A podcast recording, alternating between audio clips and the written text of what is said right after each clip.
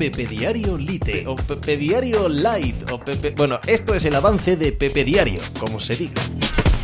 Hola, ¿qué tal? Hoy estamos a martes 19 de noviembre del año 2019. Os hablo desde Torrelodones, en Madrid, en España. Yo soy Pepe Rodríguez y este es el programa número 338 de Pepe Diario Lite o Light o Lite Light, que no sé cómo se dice y creo que no lo voy a saber ya nunca. Lo que viene siendo el resumen del programa grande, unas dos horas y media cada día, más o menos, charlando de fútbol. Yo no sé si hay nadie en este país, en este planeta, que tome decisiones o que piense que tenga una mentalidad más diferente a mí que Luis Rubiales, el eh, presidente de la Federación Española de Fútbol. Cada cosa que ha hecho, cada cosa que ha hecho me ha parecido ridícula, me ha parecido de un hombrecillo extraño y, tonto, y, pero no hay nada que haya hecho que me parezca que tenga el más mínimo sentido.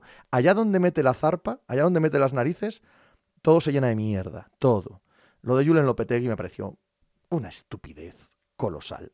Ha metido las narices en lo de la Supercopa, mirad la que ha montado. Ha metido las narices en el fútbol eh, femenino, mirad lo que se ha roto. Que no le he hecho la culpa a él, no tengo ni la más remota idea de lo que ha pasado ahí, pero desde luego, allá donde mete él, ¡pum! Jaleo, jaleo con la liga, jaleo en todos los lados.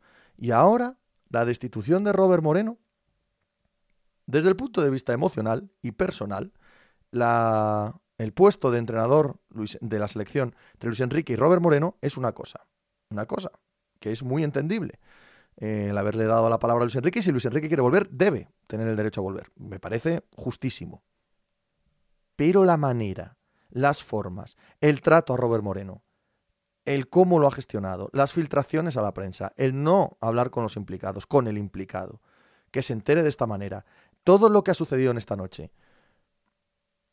Luis Rubiales es, es, no, no lo entiendo, no entiendo, es, es un paisano al que no entiendo, es que no hay más. Me parece una de las cosas más absurdas que hemos visto nunca en la historia del fútbol español. Y mira que hemos visto cosas absurdas. Pues Luis Rubiales es probablemente la cima de la absurdez. Es, es, es una mentalidad que no, no me cabe en la cabeza, que haya gente así. En fin, hemos hablado de eso y, de, y de que, en teoría, Luis Enrique va a volver a hacerse cargo de la selección y insisto, no es el tema, ¿eh? No es el tema. Él tiene todo el derecho del mundo y Robert Moreno todo el derecho del mundo a querer ir a otro lado, a querer... Es, es el cómo lo ha hecho Rubiales, no ese no es el tema. Aparte de eso, hemos hablado de la exhibición de Luca Doncic esta noche, poniendo en perspectiva sus números. No compréis los números de la NBA actual. No, no os lo creáis.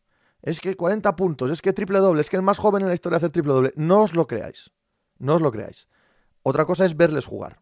Y ver jugar a Don Chiche es ver jugar a un super crack absoluto, absoluto, con un dominio de los partidos y con una forma de jugar eh, que tiene que pulirse, que tiene defectos, pero que en general es, estamos hablando de un jugador colosal.